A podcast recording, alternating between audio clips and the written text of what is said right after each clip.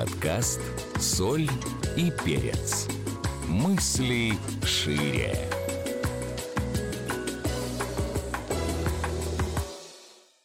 Всем привет! И это подкаст «Соль и перец» на БИМ-радио, и я его ведущая, дипломированный клинический психолог, гипнотерапевт Шарафиева Гульнара. Уже более 15 лет помогаю людям обрести себя, счастливые отношения с собой, с миром и со своим успехом. Сегодня мы поговорим о тревоге и о том, как справиться с этим чувством. Будьте со мной до конца, это будет очень полезно. Сейчас очень многие вошли в состояние тревоги и паники. Это про непризнанные потребности, про отсутствие границ. И мы оплачиваем сейчас то, что не сделали наши предки, то, что мы когда-то не сделали сами, потому что сейчас просыпается именно то, тот гнев, та тревога, которую мы когда-то не пережили.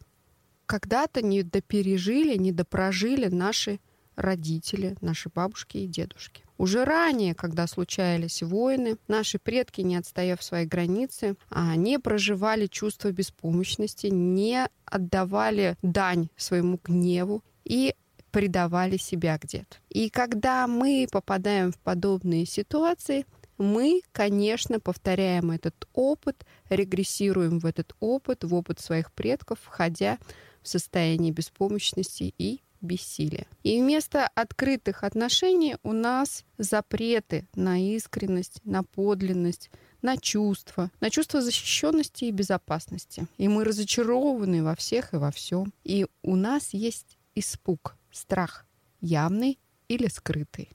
И сейчас задайте себе вопрос. Испуг у вас явный или скрытый?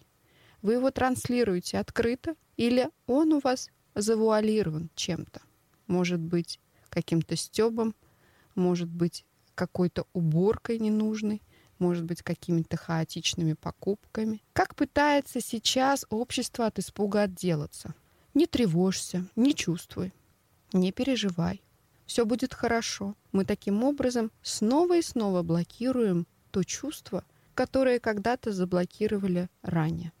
Мы не хотим проживать боль и признавать то, что нарушены границы. И если будем дальше отрицать и игнорировать, то будем снова и снова проживать эти чувства. Или дети будут проживать вместо нас. Почему грабли возвращаются? Потому что мы не до конца разобрали свои житейские ситуации.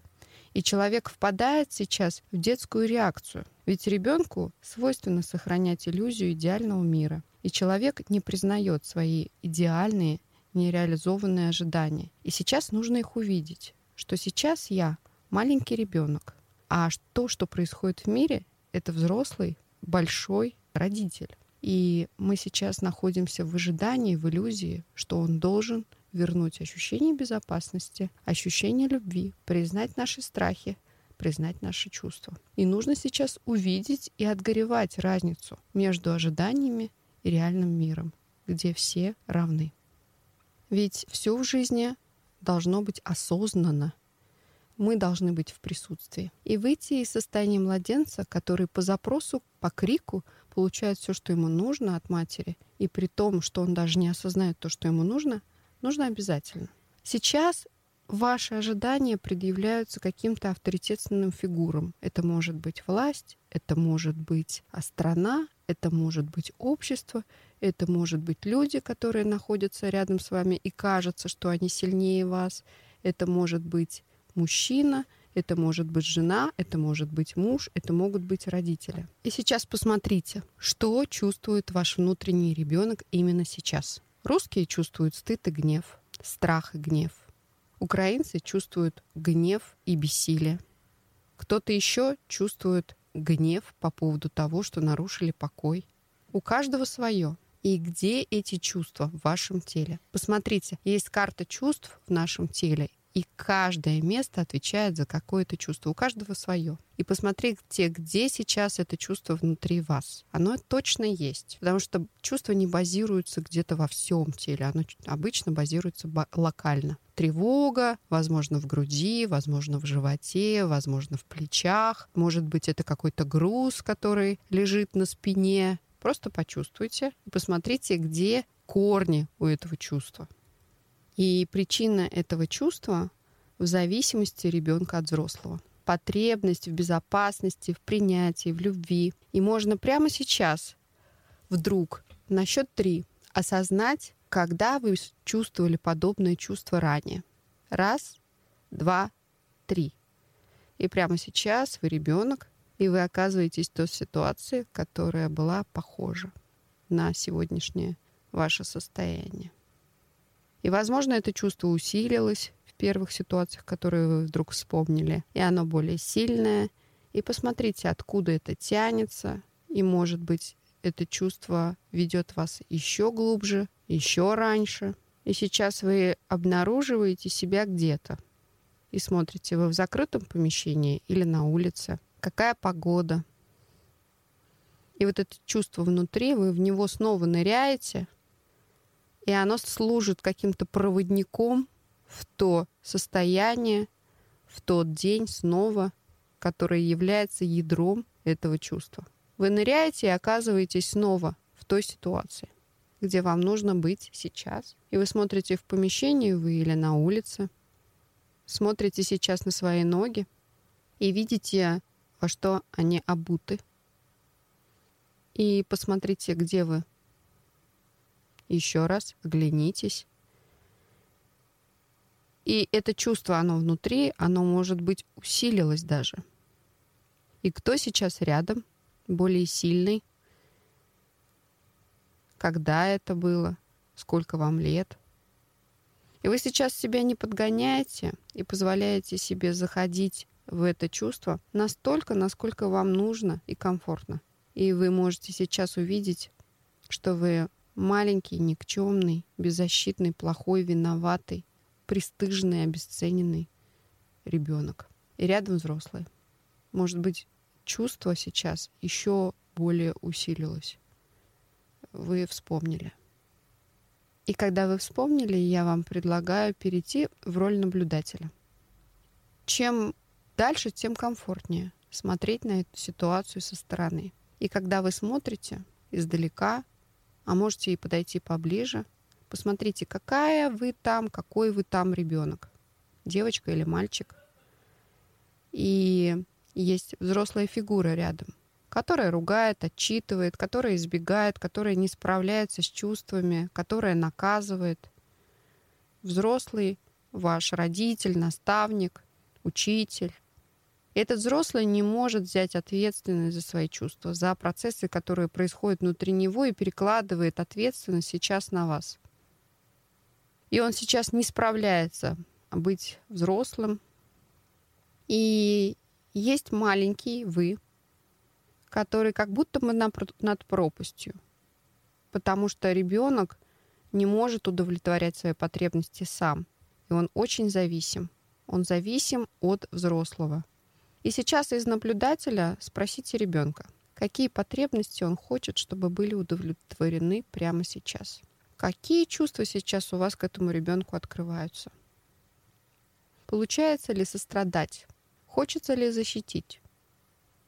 И когда вы смотрите со стороны на себя маленького и чувствуете беспомощность, которую он чувствует, что вы чувствуете еще?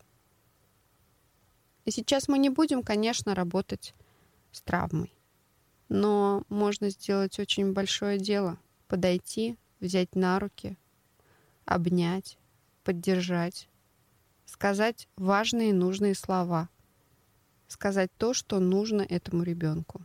И вы точно знаете, что нужно сказать. Вы точно знаете, что нужно сделать. И можно обратиться к маленькой себе, к маленькому себе.